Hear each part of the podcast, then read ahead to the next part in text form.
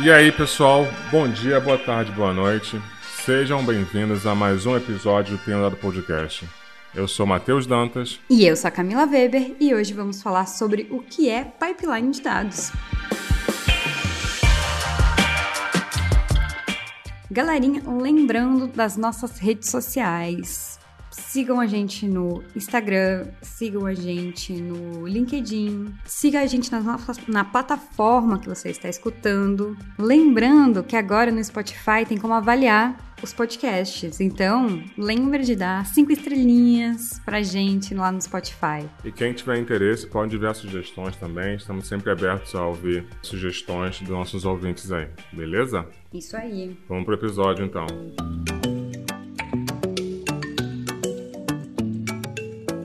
Bom, como a Camila falou, hoje a ideia é a gente falar um pouquinho sobre o que são pipelines de dados, né? A gente sabe que hoje a carreira de engenharia de dados está muito em alta, tem bastante vaga no mercado. Uma das tarefas do engenheiro de dados é fazer a construção de pipeline de dados, né? fazer a ingestão de dados, fazer transformação, disponibilizar esses dados num data warehouse ou no data lake mas beleza, para quem é novo na área, para quem não tá, quem não conhece do que se trata, o que, que é o pipeline de dados, né? Aonde ele vive, o que, que ele come? Bem, Bobo Repórter. Então a ideia é a gente falar um pouquinho sobre isso hoje, dar uma visão geral é, do que, que é. Não vamos entrar em detalhes sobre como implementar e tudo mais. A ideia é realmente dar uma introdução e compartilhar um pouquinho da minha experiência e da Camila no assunto. Exatamente. Lembrando que o Matheus trabalha com isso muito, que ele é engenheiro de dados sênior, então é uma pessoa que tem bastante propriedade para falar sobre esse assunto. É, é interessante porque eu já trabalho com isso há um tempo e muda a empresa e os desafios são os mesmos, né? Então, a ideia é compartilhar também um pouquinho sobre o que eu tenho visto de diferentes empresas, sobre boas práticas, enfim. Mas vamos começar no começo, né? O que, que são pipelines de dados? Pipelines é um, é um termo em inglês, né? Que é encanamento. Então, basicamente, você pode pensar num pipeline de dados como se fosse um encanamento de água, onde lá no começo está entrando um monte de dados. Então, você está trazendo dados de fontes diferentes. No meio do caminho, você está fazendo algum tratamento nesse dado ou não, ou você está fazendo só ah, o transporte do dado. Não tem, um, não tem nada de filtro da água, filtrar a água, tá vindo só, pode ser só água, água da rua mesmo, você pode estar tá fazendo um filtro, Exato. que seria o tratamento. Você tem basicamente você trazendo o dado de um, de um ponto A para o ponto B. Então, não necessariamente o resultado final do papel de dados vai ser um dado transformado. Pode ser só integração de dados. Então, eu quero enviar o dado, o dado do ponto A para um ponto B. Você monta o processo que vai ser responsável por isso. E atualmente, nós temos alguns padrões de pipeline de construção de pipeline de dados. Você vai ouvir muito no mercado o termo ETL. Já ouviu ETL, Camila? Com certeza, bastante. então, ETL ele é um termo para é, extração é, extract, né? E de extract, de extração, o T de transformation, transformação, e o L de load, que é a carga. Então, basicamente, extração de dados, transformando esses dados e carregando. O ETL se aplica muito para ambiente analítico. Então, basicamente, o ETL é, você trata de o E de extração, né? Então, você vai no, no sistema fonte e extrai o dado. Ok? Então, eu fui no banco de dados Postgres, eu fui no MySQL, eu fui no Oracle e eu quero extrair esse dado e mover ele para algum lugar. Então, o primeiro passo é a extração. O segundo passo, o T, é de transformação, ou seja, eu quero transformar esse dado aplicando algum padrão. Eu, não, eu quero, por exemplo, transformar todos os campos de string em caixa alta, tudo maiúsculo, porque o meu padrão no final é tudo maiúsculo. Eu quero remover acentos, por exemplo. Eu quero transformar campos nulos em uma, uma string chamada não definido. Não quero ter campo nulo. Então, eu estou citando transformações básicas, existem transformações mais complexas, mas essas são as transformações mais básicas. E no final eu quero carregar isso em algum lugar. Então, você pode carregar no seu, no num outro banco destino, por exemplo. Eu posso, eu posso estar trabalhando com um banco de dados do Warehouse, do, da AWS, o Redshift, ou então trabalhando com BigQuery na Google. Então, geralmente, esse é o fluxo do ETL. Mas hoje em dia, também existem outros padrões, outras combinações de letrinha. Você já ouviu falar do ELT? Eu não. O, L, o ELT ele é uma alteração no ETL. Então, ao invés de você fazer a extração, tá. a transformação e a carga, você extrai tudo da sua origem, hum. você carrega no seu destino, e geralmente o destino é um data warehouse. Tipo, deixa bem bruto mesmo o seu dado, tá? Exato. Então, vamos dizer, eu tô tenho uma tabela de clientes no seu sistema de origem, tá bom? Nós somos uma, um banco e eu tenho. Somos um banco, vamos dizer, um Nubank da vida. Tá bom. E eu tenho um sistema que cuida de clientes. Uhum. Beleza? Beleza. Eu quero extrair os dados desse sistema. Então, primeiro passinho e extração. Tá. Então, eu fiz um processinho, vamos dizer que eu tenha feito um processo em Python, responsável por conectar num banco Postgres, lendo esse banco, lendo as tabelas de clientes, extraindo esses dados e fazendo a extração, o primeiro passo. No ETL, eu faço a transformação e depois eu carrego no meu destino. Então vamos dizer que o meu destino seja o banco, o, o Data Warehouse da AWS, o Redshift. Então eu faço a transformação, eu já altero o dado antes de carregar no Redshift. Sim. No ELT, ele é o inverso. Então eu extraio o dado, eu carrego no Redshift, no seu banco destino. Sim. E a partir de lá, eu faço as transformações. Entendeu? Entendi. Mas isso não. Eu não sei, tô pensando aqui. Isso não faz ficar mais custoso? Custoso em que sentido? Custoso no sentido de dinheiro mesmo. No sentido de que eu vou ter todos os meus dados brutos. Então, é você precisa de dinheiro para conseguir ter todos esses dados ali, processamento também no sentido de armazenar, para depois fazer uma transformação e de novo armazenar aqueles mesmos dados, só que agora transformados.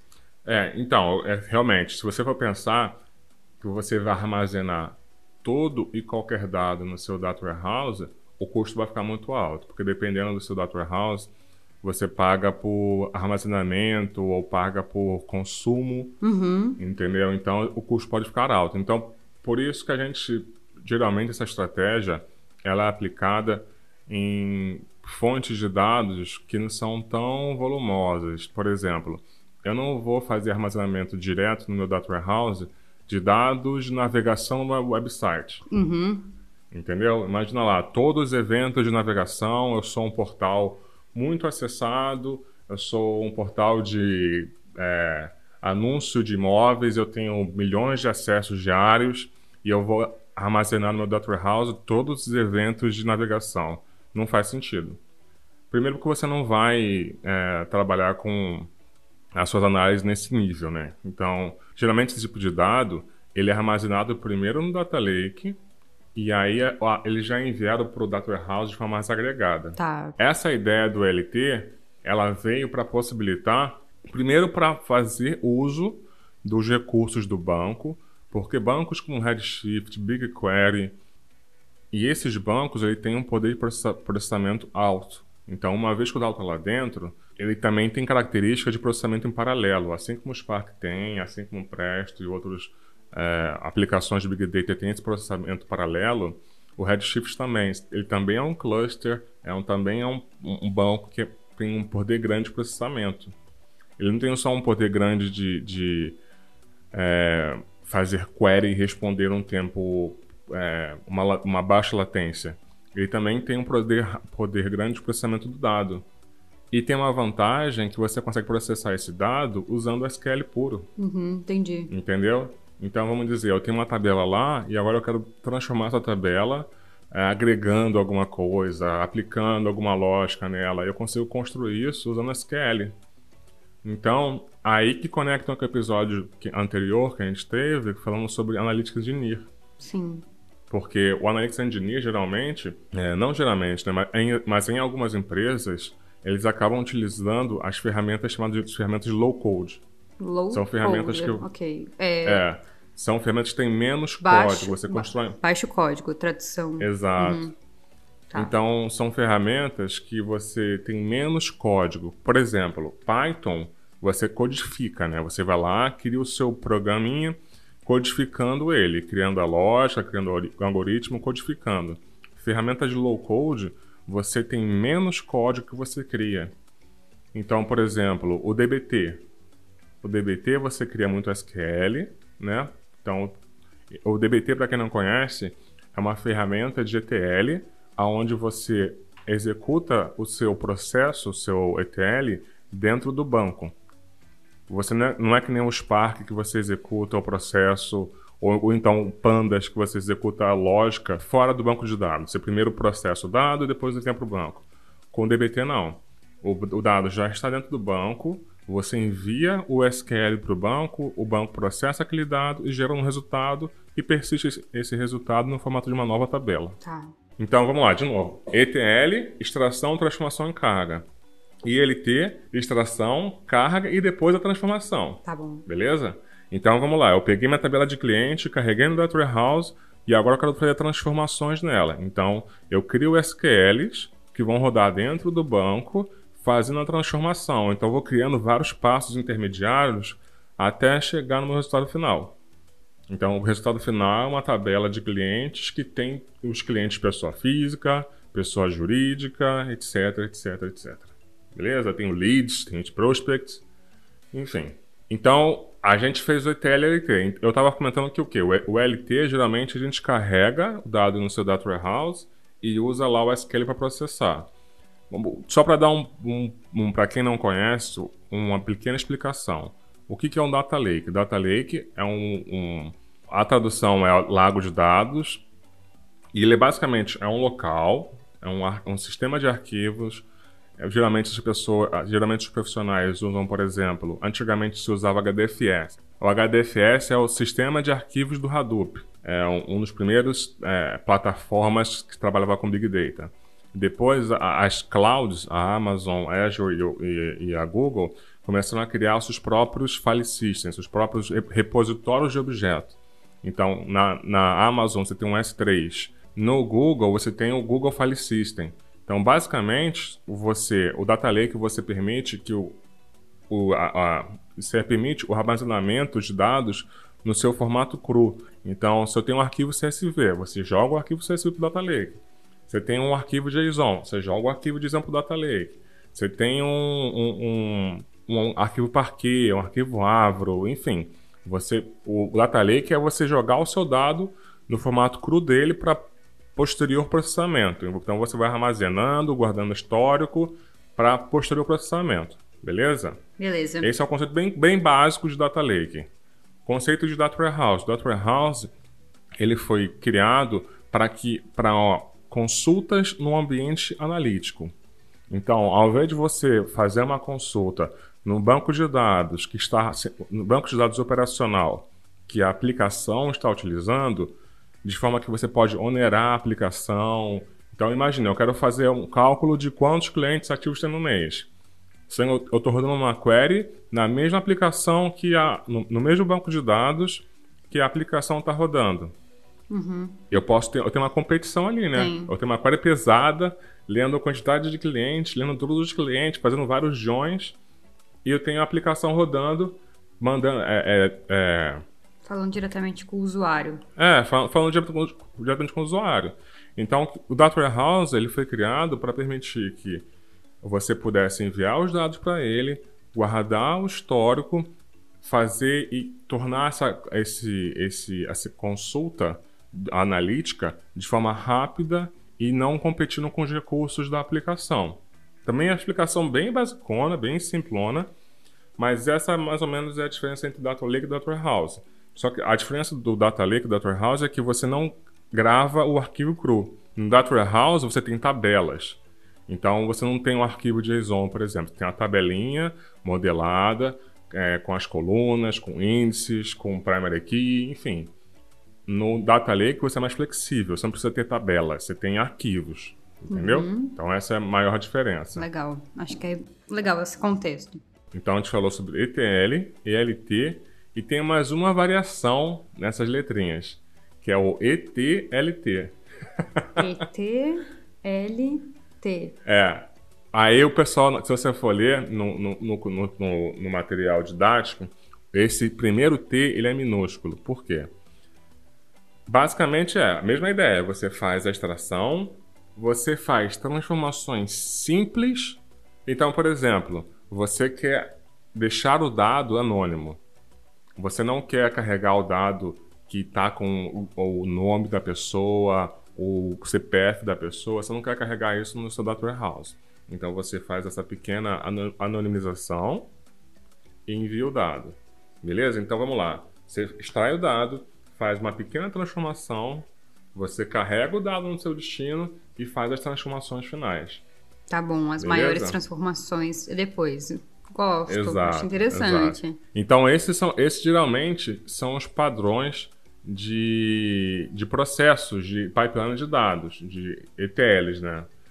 Mas para você começar a trabalhar com isso, para você começar a desenhar o seu processo, o seu pipeline de dados, ele tem que ter um objetivo. Ele precisa servir a um propósito. Muitas vezes a gente, é, há um tempo atrás, quando o Big Data explodiu, né?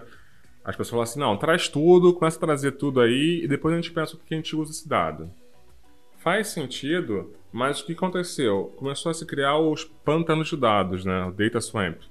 Porque agora eu tenho um milhão de dados lá, mas eu não sei o que fazer com aquilo. Não tem objetivo. Dado por dado não tem valor. O valor você tem quando você pega aquele dado e gera algum insight com base nele. Entendeu? O dado cru lá, ele não tem valor. Então, o primeiro passo quando a gente vai construir um pipeline de dados é entender qual que é o requisito de negócio, qual a pergunta que eu quero responder. Uhum, entendi.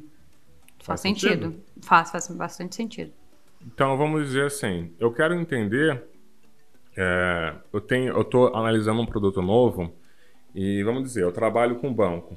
Né, vamos, vamos, pegar um exemplo, vamos pegar um exemplo, acho que mais fácil. A gente, tá, a gente trabalha numa empresa tem um portal imobiliário, que tem anúncios de aluguel, de venda de apartamento, e eu tenho, eu tenho um PO, né, um Product Owner, gerente de produto.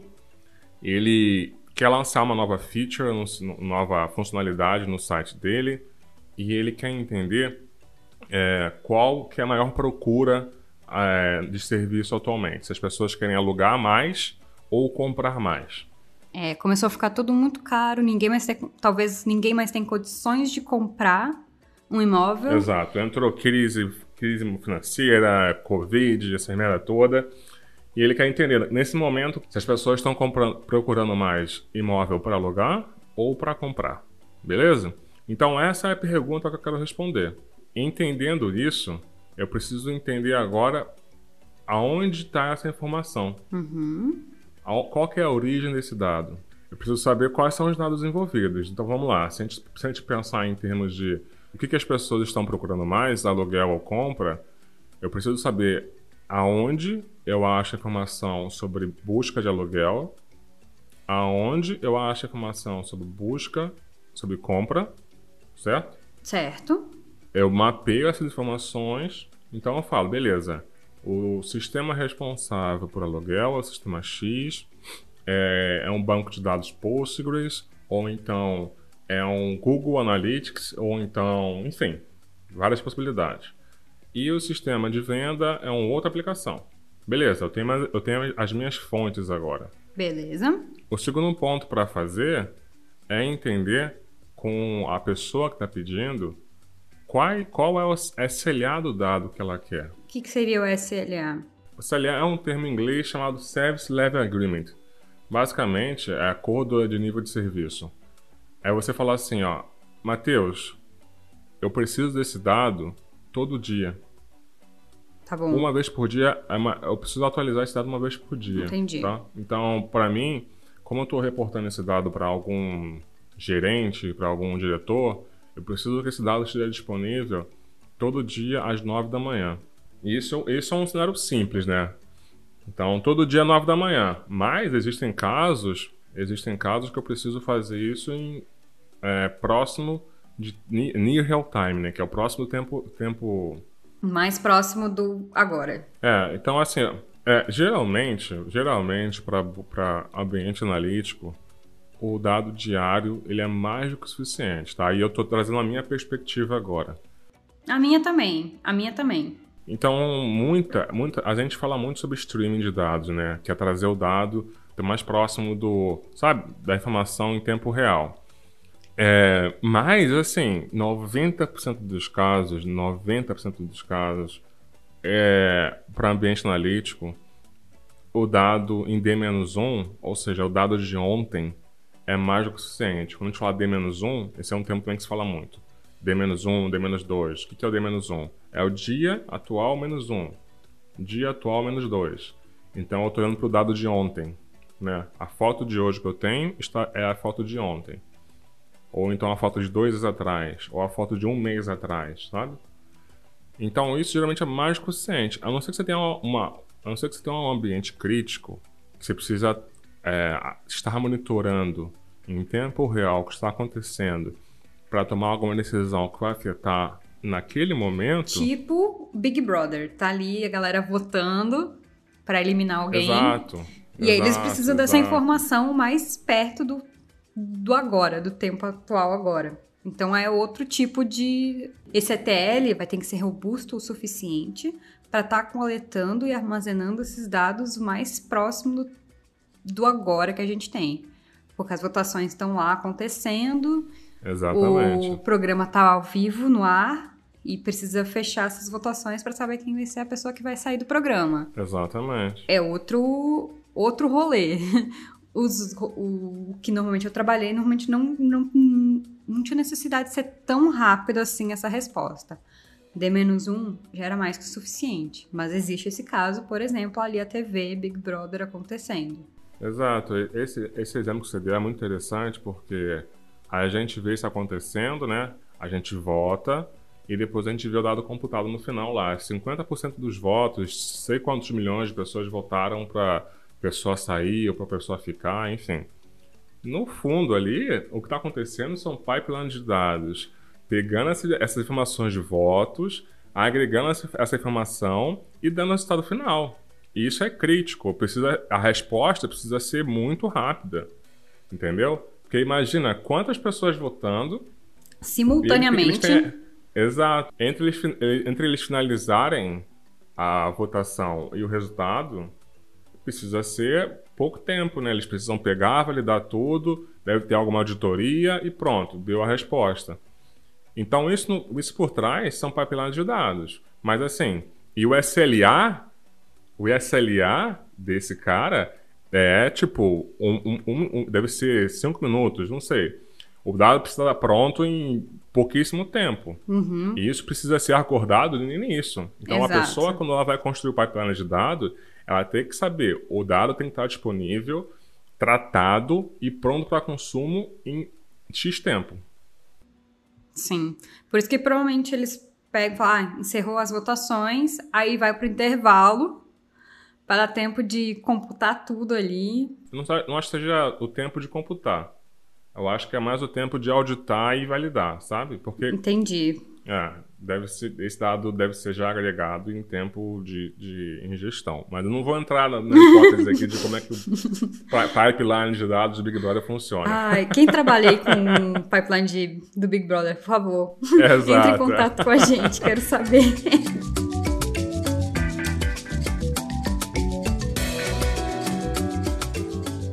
Tem uma outra coisa que se precisa entender, definir já de início é quais são as validações que você precisa aplicar nesse dado é, que você vai disponibilizar. Então vamos lá. Definir o SLA, definir qual, qual é a minha métrica de entrega, e agora eu preciso pensar como é que eu vou disponibilizar esse dado, em que formato. E quando eu falo em que formato, estou pensando muito mais como esse dado vai ser modelado. Tá. Eu vou entregar uma tabela hum. Essa tabela vai ter X colunas. Então, por exemplo, vamos pensar aqui. É... Big Brother, vamos continuar no Big Brother. Tá bom. a tabela final vai ter o quê? Vai ter lá o, a pessoa que foi votada. As né? pessoas, né? vai ter lá os integrantes. É. Então vamos dizer, vai ter os integrantes. Aí eu quero eu quero pensar no seguinte: eu não quero saber só a pessoa e quantos votos, qual percentual de votos ela recebeu. Eu quero também saber o seguinte: essa pessoa, quantos votos ela recebeu por estado. Uhum. Eu quero saber também. É... A idade das pessoas que votaram. É, vamos, vamos colocar um range, range de idade, então pessoas entre 18 e 30 anos, 30 e 40 anos, enfim. Então essas são as dimensões de análise. Então eu tenho ali a métrica, que é a quantidade de votos, eu tenho as dimensões de análise. Porque no final o que eles apresentam é só a quantidade de votos, porque é isso que interessa para o público. Mas internamente, para quem está olhando pro, pra, por trás do Big Brother ali, né, para o Boninho, essas informações de quem está votando mais em quem, da onde está vindo, isso é interessante para eles, porque eles podem criar ali um, um, um perfil de quem está gostando mais de quem. O pessoal de São Paulo gosta mais do, do, participante A, o pessoal do Rio gosta mais do participante B. E isso pode fazer com que o programa tome um, algum rumo, sabe? Nas edições, Sim. enfim. Mas voltando, isso eu estou pensando no quê? Mostrou modelando o dado. Então, eu estou criando uma tabelinha lá. E isso conecta muito com a famosa modelagem dimensional. Que tra quem, trabalha, quem trabalha com Data Warehouse faz, trabalha muito com a modelagem dimensional. E o que é modelagem dimensional? É a modelagem de dados que você tem uma tabela fato, que eu chamo de modelo estrela. Então você tem uma tabela fato. O que é o fato? O fato é o voto. Tá. Beleza? Beleza. O fato é o voto, é a compra. Por exemplo, uma, uma compra é um fato uma, um voto no Big Brother é um fato. Entendi. O que aconteceu as dimensões, de fato. Uhum. Exato. As dimensões são as perspectivas que eu tenho sobre aquele fato.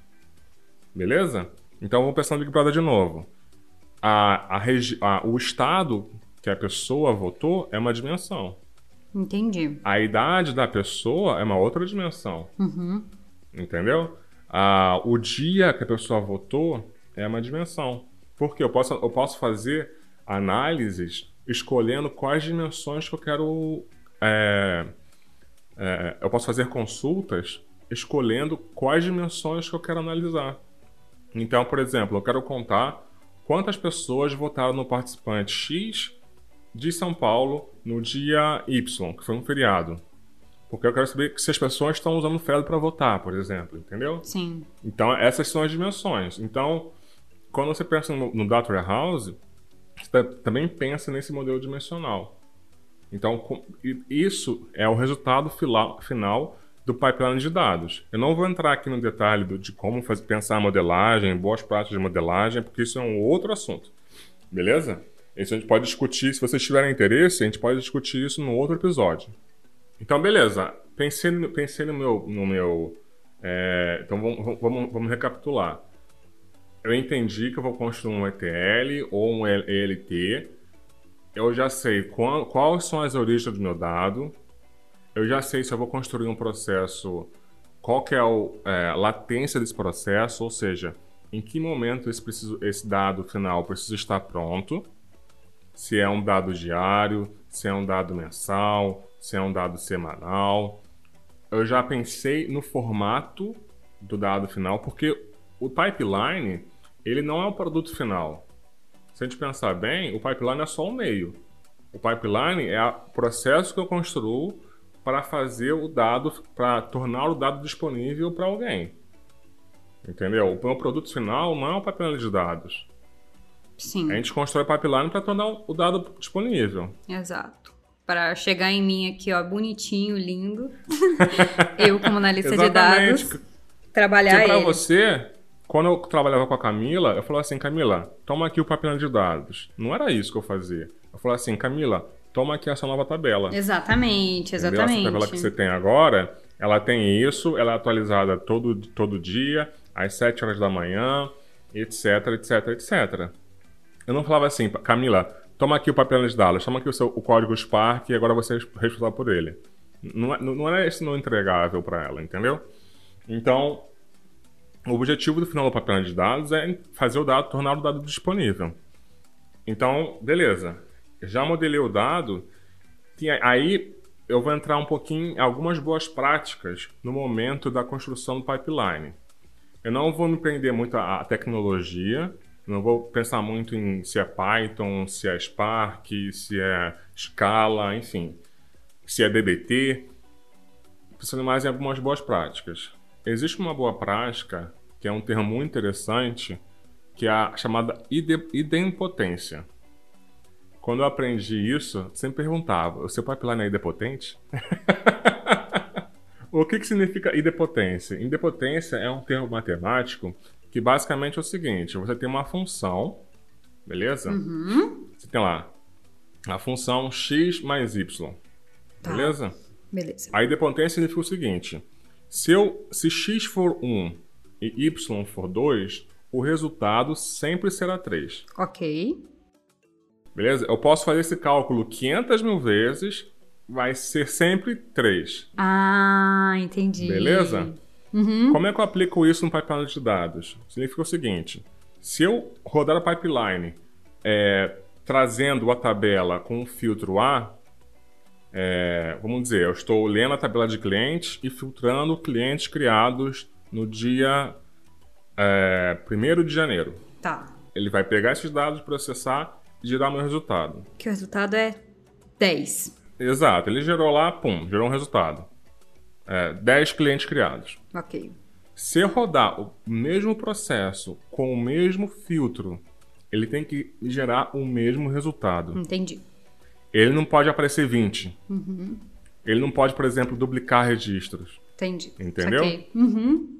Legal. Se eu rodar o mesmo processo com os mesmos parâmetros, o resultado precisa ser o mesmo. Beleza. E, e o, como é que você faz isso?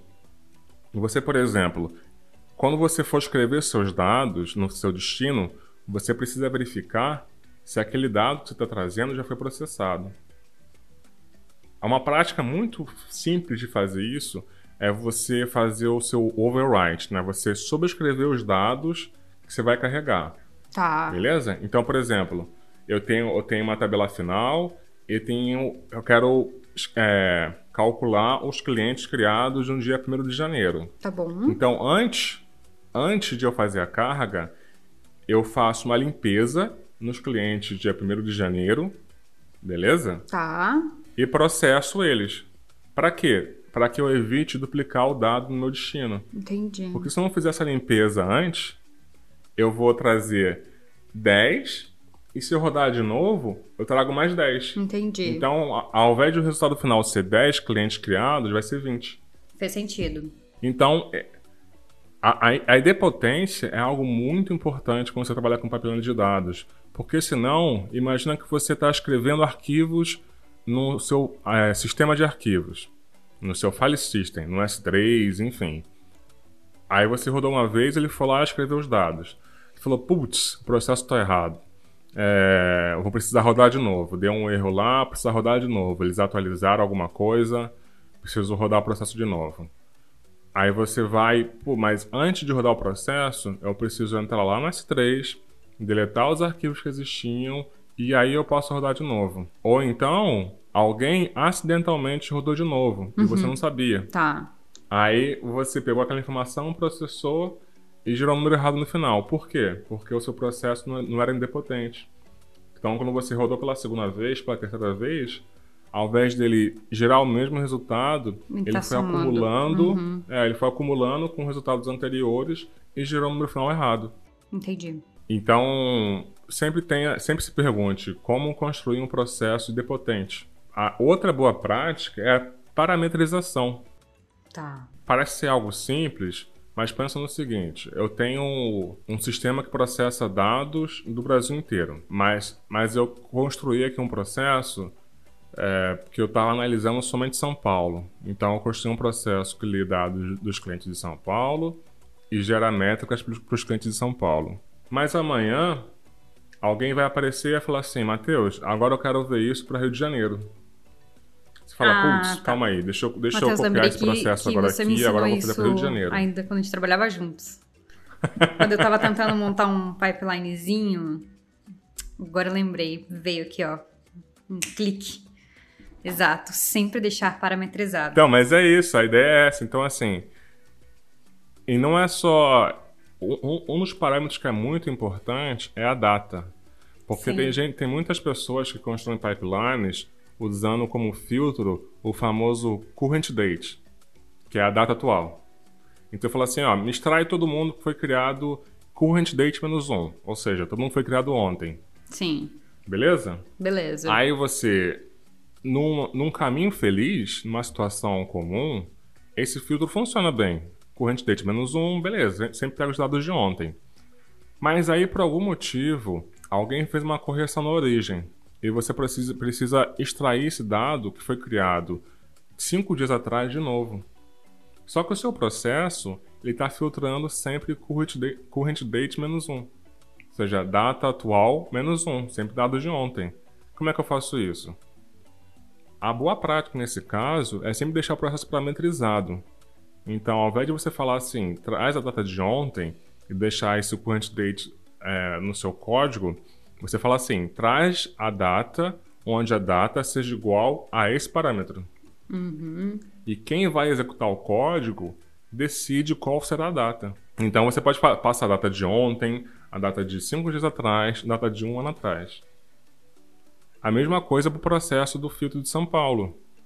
Então você fala assim: eu quero filtrar onde o estado seja igual a esse parâmetro. Porque se eu precisar filtrar para Rio de Janeiro, eu só mudo o parâmetro. É claro que vocês podem falar assim: pô, Matheus, mas por que ao invés de você filtrar pro, por São Paulo ou Rio de Janeiro, você não traz tudo e agrega, enfim? Foi só um exemplo. Foi só um exemplo. Mas o, o exemplo mais comum é a data. Então, nunca usar, por exemplo, o current date no seu filtro. Sempre parametrizar. Entendeu? Sempre parametrizar. Sempre deixe o processo mais parametrizado possível para que ele fique flexível, para que ele permita reprocessamento, para que ele permita ser reutilizado em diferentes situações. Eu comecei a fazer isso, inclusive, quando eu precisei fazer, sei lá, dashboard, sabe? Ah, entendi. Ultimamente eu não tenho mais fazer dashboard, mas teve uma época que precisava fazer muito acompanhamento. E aí tava sempre meio fixo, assim, as minhas datas. Depois disso eu comecei a deixar a pessoa que precisasse olhar o dashboard, escolhesse qual é a data que ela quer. Enfim, justamente ah, para. Entendi, porque às vezes entendi. passava Legal. um tempo, a pessoa precisava olhar de novo, ou fazer algum acompanhamento, aí ela queria ver de forma diferente. Aí eu fiz essas mudanças depois daquele, daquela aula que o Matheus deu sobre pipeline, eu usei isso para outras coisas. Então, eu achei que foi muito bom. Ajuda bastante mesmo. E é engraçado, porque essas práticas são práticas comuns em engenharia de software. Entendi. Parametrização e tudo. Então são coisas que para dados a gente não é tão comum. Não. Entendeu? Não é. Assim, pelo menos nas minhas experiências de todas as empresas que eu passei, realmente não é uma coisa muito comum Sim. parametrizar. Sim. E tem uma outra boa prática que as pessoas quando constroem pipelines precisam prestar atenção, é tornar aquele pipeline escalável. Entendi. Entendeu?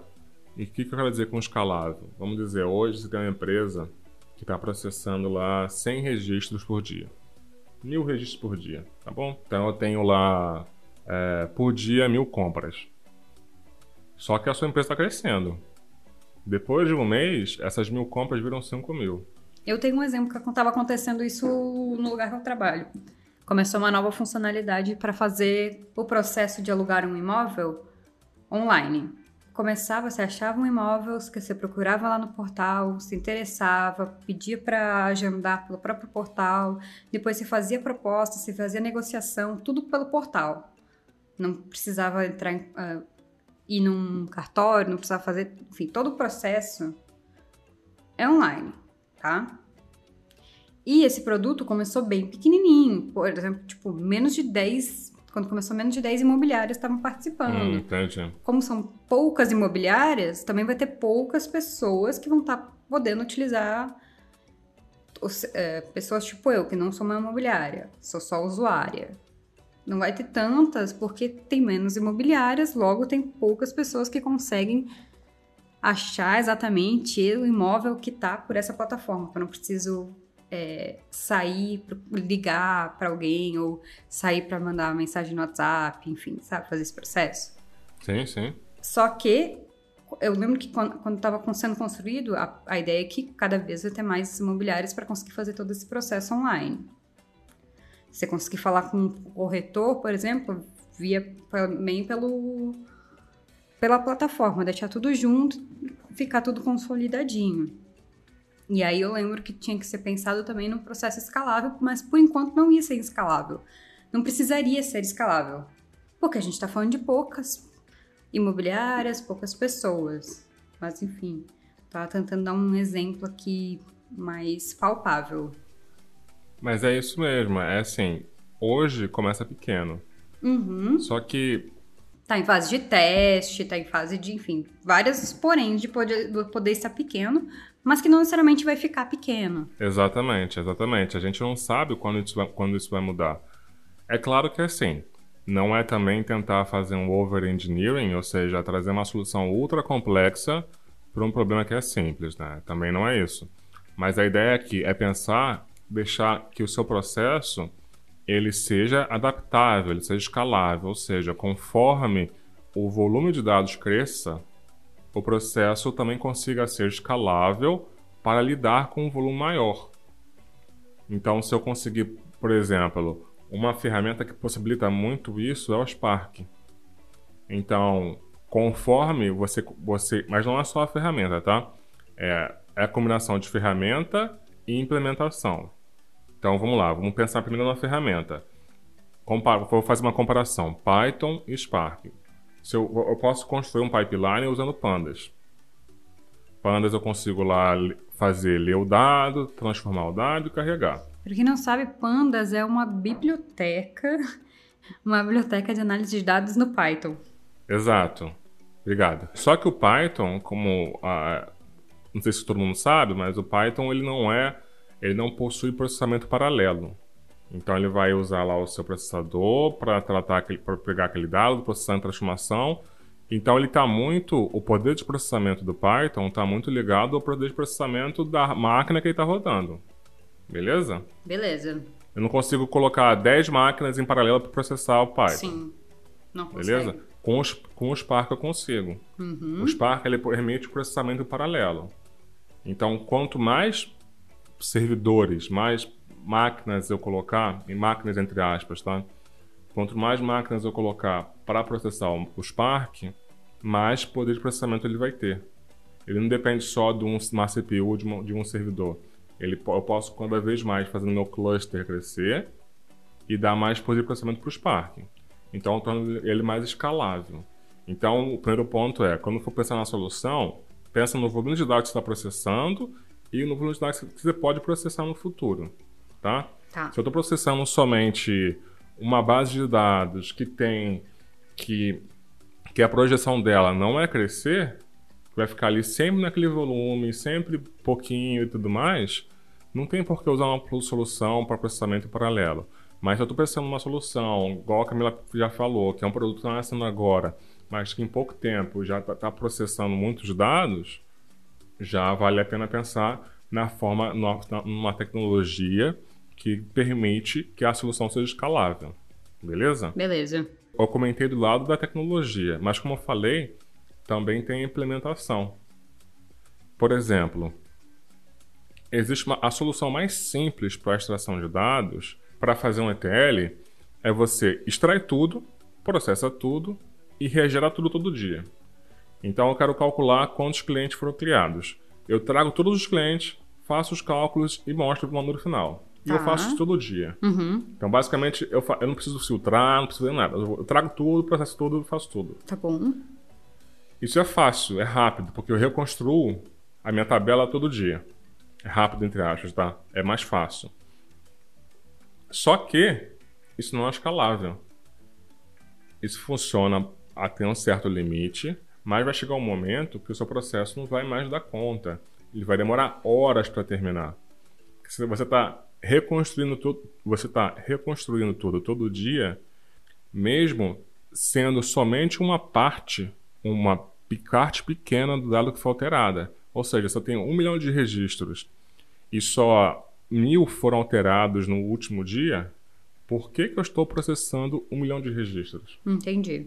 Uhum Uma boa prática é fazer com que o seu processo seja incremental. Então, ao invés de ele ser full, ou seja, completo, processando tudo todo dia, ele vai processar somente o que foi alterado, somente o delta. A gente chama de delta, né? Então, basicamente, o delta é o quê? É o que foi alterado de um dia para o outro, de uma hora para outra, de uma semana para outra, dependendo do, da periodicidade do seu processo.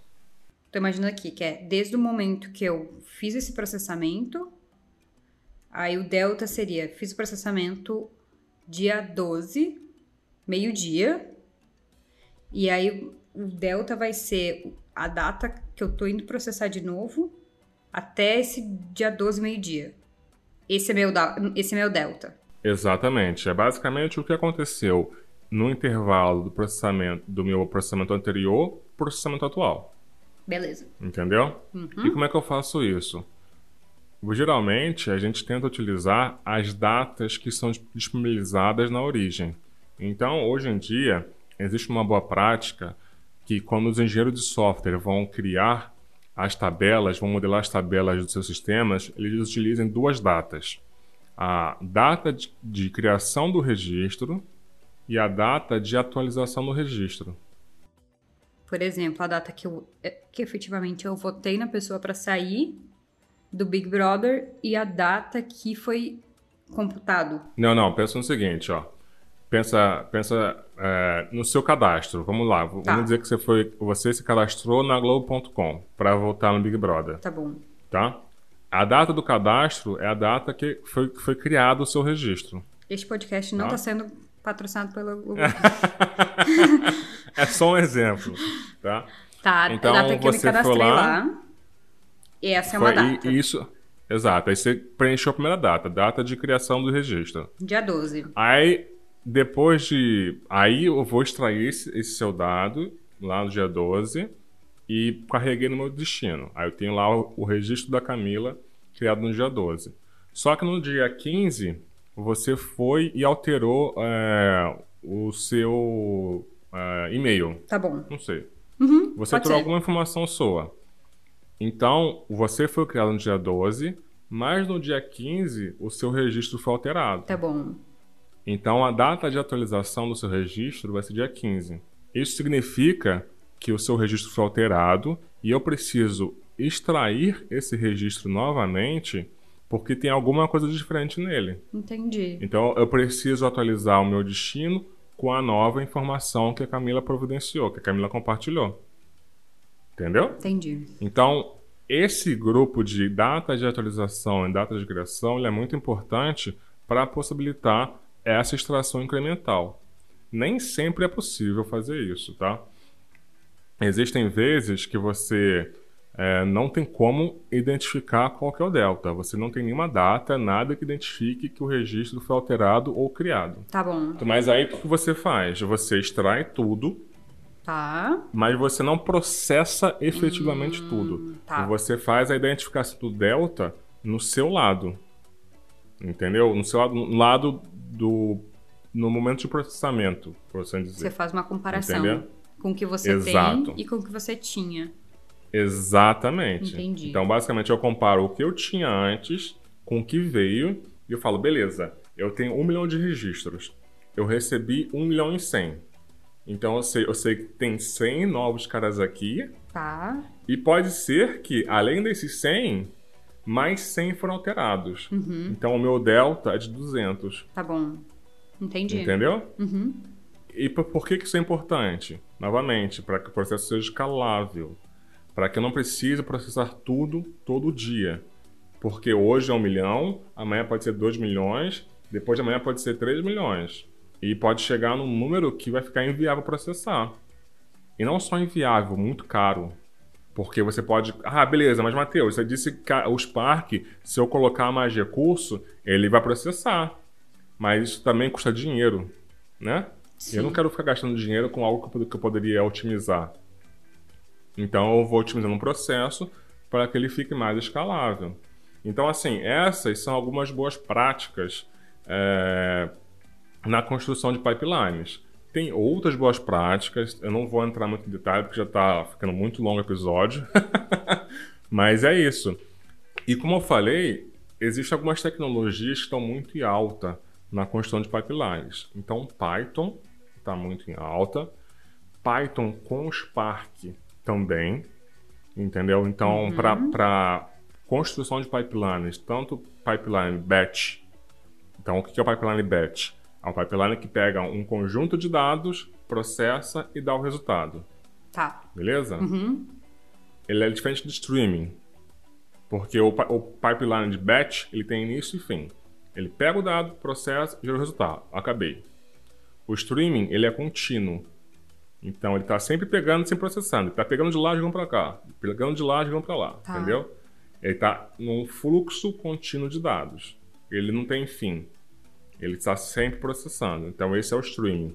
Beleza. Entendeu? Imagina, a comparação do streaming é que nem como se fosse a Netflix. Por que, que a, a stream, o Netflix é um streaming de dados? Porque quando você está assistindo um filme, você não baixou o filme e está assistindo depois. Não é um torrent, né? Que você baixa o torrent e assiste o filme. Sim. Netflix, você está baixando o filme e assistindo. Entendeu? Então, se tá o, o download e, a, e o, o download do, do, dos arquivos e o, a execução é contínua. Entendi. Só vai parar quando você der pause, né? Uhum. Mas em tese, ele vai, é, um, é um streaming de dados. Por isso que a gente fala que é o streaming. É, e o Spark ele serve tanto para streaming de dados quanto para, quanto para processamento batch. E ele é muito utilizado no mercado hoje. Ele é bom porque ele, tem, ele é, é escalável, né? Tá. Então você consegue processar em cluster em paralelo. Ele é bom porque tem APIs para trabalhar com Python, tá. com Java, uhum. com Scala, com R. Na versão, do, do, na versão 3.11 do Spark, agora, se não me engano, nas versões mais recentes, eles estão inclusive é, melhorando a API para processamento com pandas. Então é que você escrevendo o código em pandas e processando com, e processando com Spark. Entendeu? Entendi. Então, basicamente, a API agora permite que você utilize toda a linguagem do Pandas para criar o seu pipeline, uhum. mas no fundo ele está convertendo isso para código em Spark. Legal. Entendeu? Uhum.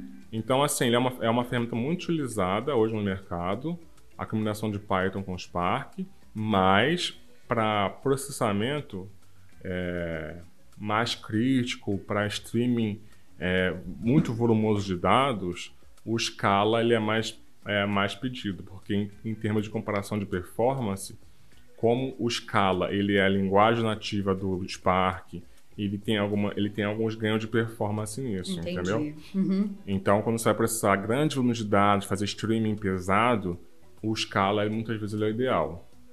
É, mas, como eu disse, existem outras ferramentas para fazer, fazer a construção de pipeline de dados.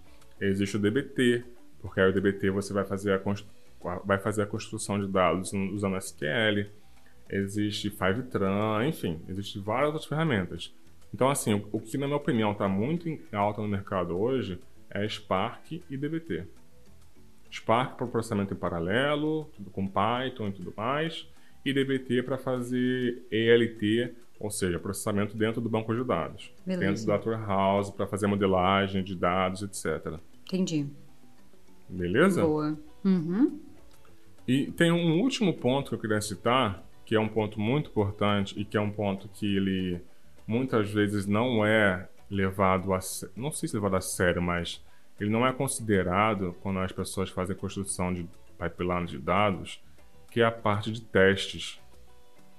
E aí eu vou falar bem rápido, para não, porque é uma, testes é um, um assunto muito amplo, práticas de testes e tudo mais, mas tem dois testes que eu acho muito importantes que as pessoas considerem no momento de construção dos dados. O primeiro é teste unitário. Então, o que é teste unitário? Você testar se o seu código está funcionando.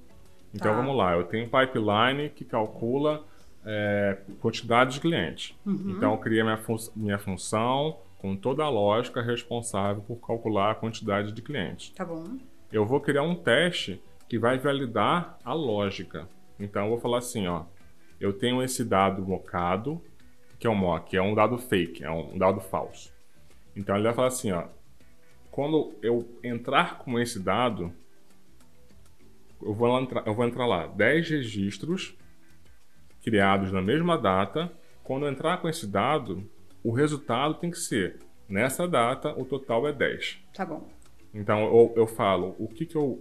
Qual que é o meu input, qual que é a minha entrada, eu falo qual que é o meu resultado esperado e eu comparo com o resultado que, que a minha função, a minha lógica gerou. Uhum. Entendeu? Sim. Então, basicamente, eu estou validando se a minha lógica está fazendo o que eu espero que ela faça. Entendi. E por que, que isso é importante? Porque, ah, mas Matheus, eu, eu testo no processo, eu crio meu processo, eu rodo ele e valido no meu olho lá, tá? Gerou o resultado esperado. Primeiro, isso toma muito do seu tempo. E segundo, se depois alguém fizer uma alteração no seu processo, como é que essa pessoa garante que o que estava funcionando antes continua funcionando? Ela vai precisar revalidar tudo de novo? Entendi. Com esses testes, faz com que fazem, esses testes fazem com que você tenha a segurança de falar assim, cara, eu posso alterar esse código porque eu sei, eu sei que se alterar alguma coisa, que quebrar algo que já existe, o teste vai me falar. Sim. Eu não preciso ficar com medo de alterar o código, entendeu? Não preciso ficar com medo de alterar o processo. Entendi. Então, criação de testes no seu código é muito importante, mas também o teste no dado. Porque o seu código pode estar certo, a sua lógica pode estar certa, mas se o dado de entrada não estiver vindo conforme o esperado, vai dar ruim. Aí não vai dar ruim. Então, você criar testes, aí existem várias ferramentas para isso, tá? Uma ferramenta que eu gosto muito é o Great Expectations. É uma ferramenta que você fala assim, ó, eu espero que esse dado que eu estou recebendo, ele tenha 10 colunas, a, a coluna de nome seja do tipo string, que, que a coluna de nome nunca seja nula, que o campo idade tem idades entre é, 18 e 100 anos. Então, se aparecer a idade de mil anos, é algo errado, entendeu? Uhum. Então, você faz o teste do dado. Você valida se o dado que está entrando é esperado. está saindo conforme esperado. Está vindo conforme esperado. E não só o que está entrando, também o de saída. Entendi. Depois da transformação.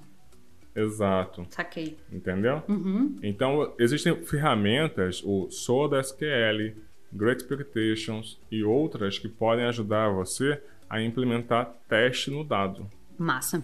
Entendeu? Sim. Bom, é isso. Então, assim, é, isso era o que eu tinha um pouco para compartilhar hoje, para falar sobre pipeline de dados. É um tópico bem grande, tem muito para falar sobre ele ainda. Se vocês quiserem, se vocês acharem que tem algum ponto que, que vale a pena explorar mais em detalhe, entre em contato com a gente, manda mensagem para a gente, que a gente cria uma foto para falar sobre isso, tá? É, a gente, eu não entrei, por exemplo, em orquestração de dados, usando Airflow qualquer outra coisa desse tipo, porque senão ia ficar um episódio de três horas aqui. Mas a ideia foi fazer uma visão, dar uma visão geral sobre, sobre esse tópico e depois a gente pode explorar mais de, top, é, item a item. Se fizer sentido, claro. Beleza. Fala aí, galera, se vocês estão afim de escutar mais sobre isso, fala pra gente, vai dando feedbacks do que, que vocês querem escutar. Se vocês querem trazer alguém que sabe falar de algum assunto específico, fala pra gente. A gente vai entrar em contato com essa pessoa. Exatamente, exatamente. Hoje foi só eu e Camila aqui, falei Exato. pra caramba. Aula do Matheus, sempre maravilhosos. Mas a ideia é que a gente sempre traga convidados aqui para compartilhar a experiência deles, porque essa é a minha experiência. Essa são. É claro que assim, não é só a minha experiência, é também o que eu já estudei e tudo mais. Mas é a minha perspectiva. De repente, tem uma outra pessoa que tem uma outra experiência e consiga falar é, dar uma outra perspectiva sobre esse tópico, sabe? Sim. Por exemplo, eu, eu não tenho experiência é, de processar processamento de dados de streaming tipo volumosos que nem Netflix, que nem Facebook, sabe? Eu não tenho experiência com isso. É, e quem trabalha com isso tem uma outra perspectiva sobre isso, porque a, o nível de criticidade, o nível de performance, de escalabilidade é outro, sabe? Sim. Mas é isso. Se vocês tiverem, quiserem explorar um pouco mais sobre o assunto, entre em contato com a gente que a gente dá continuidade. Vamos para a indicação? Bora.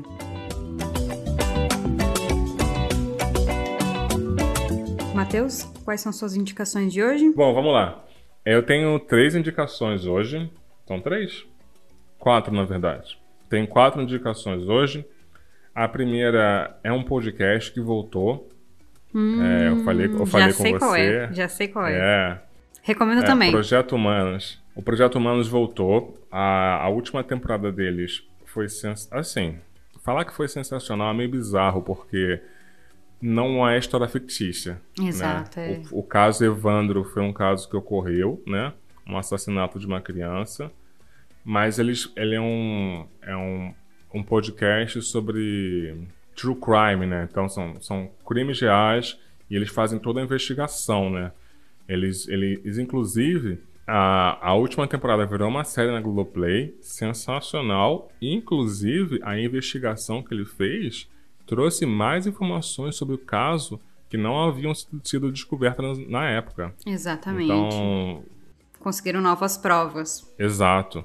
E agora ele, ele- o, o Ivan Mizanzuki lançou a temporada nova chamada Altamira, que fala sobre os casos dos meninos, é, das crianças emasculadas em Altamira. É bem pesado, não é engraçado, é, não é engraçado, não é algo que se você não tá bem, não escuta, porque é é uma história real e assim, envolve criança, mas é algo que aconteceu no Brasil na, na década de 90, na cidade de Altamira. E é assim, vale a pena escutar, mas esteja preparado, tá? O segundo que eu queria indicar é um livro que eu li recentemente. Eu não lembro se eu já indiquei aqui, mas ele chama Data Pipelines Pocket, Pocket Reference. Novamente, infelizmente, é um livro em inglês. É um livro pequenininho, falando sobre boas práticas na construção de pipelines de dados. Então, Legal. Inclusive, a ideia do episódio que a gente fez veio dele também. É, tem- ele tem falar de boas práticas, falar, como, é, falar sobre esse negócio que eu falei, comentei sobre ETL, LT, sobre criação de testes, sobre orquestração, enfim. Então, o autor dele é o Jam- James Densmore, da, da O'Reilly, a editora, né? Editora O'Reilly. É, enfim, recomendo a leitura para quem quer se aprofundar um, pouco- um pouco mais no assunto de pip- pipeline de dados. A terceira indicação é uma série da Netflix. Essa daí é para quem quer relaxar a mente, não quer pensar em tragédia ou nada sério. O nome da série é Isso é um Bolo? Então, não basicamente, é um reality. Não conhece? Não. Eu recomendo. Se você quiser dar uma relaxada, sensacional. É um reality show onde é, confeiteiros eles fazem bolos que se parecem com objetos reais, entendeu? Hum, então, aí cada um faz o bolo, aí vem os jurados, eles apresentam cinco objetos. Então, por exemplo, cinco, cinco bolas no palco. Dentre essas cinco bolas, uma é um bolo. Então, os jurados precisam adivinhar qual que é o bolo, entendeu? Ganha, ganha o confeiteiro que conseguir enganar os jurados. É sensacional, assim, sensacional. A gente ficou aqui em casa assistindo, tentando, porque você não sabe qual é o bolo, né? Eles fazem lá e no final você não sabe qual que é o bolo. Aham. Então você fica, fica tentando adivinhar qual que é o bolo. E assim, você tem só, tipo assim, 20 segundos pra adivinhar, entendeu? Se você ficar olhando muito, você consegue saber. Em alguns casos você consegue saber, em alguns outros casos não, porque fica muito perfeito. E a última indicação é um anime que saiu a temporada final agora, chamado Attack, Attack on Titan. É a- Ataque de Titãs. É muito interessante, é, tava muito em alta recentemente. Não vou entrar e tentar explicar porque é meio complicado. São titãs, que são seres gigantes que comem as pessoas, enfim. pra quem curte anime, vale muito a pena assistir. Boa. E você, Camila? Quais são as indicações? É, eu tenho uma indicação. Eu adoro Twitch, tá? Eu sou a pessoa que adora assistir live na Twitch. Então vai ser um canal na Twitch que eu gosto bastante, que é História Pública, que é um canal dedicado à informação, ao debate e análise política feito por um historiador marxista-leninista. Adoro as lives dele. Várias vezes ele lê alguns textos e vai discutindo junto com o pessoal do chat. Eu gosto bastante, curto ficar vendo esse canal na Twitch. Enfim, posso ao longo do, do ano ir recomendando outros canais na Twitch em doses homeopáticas.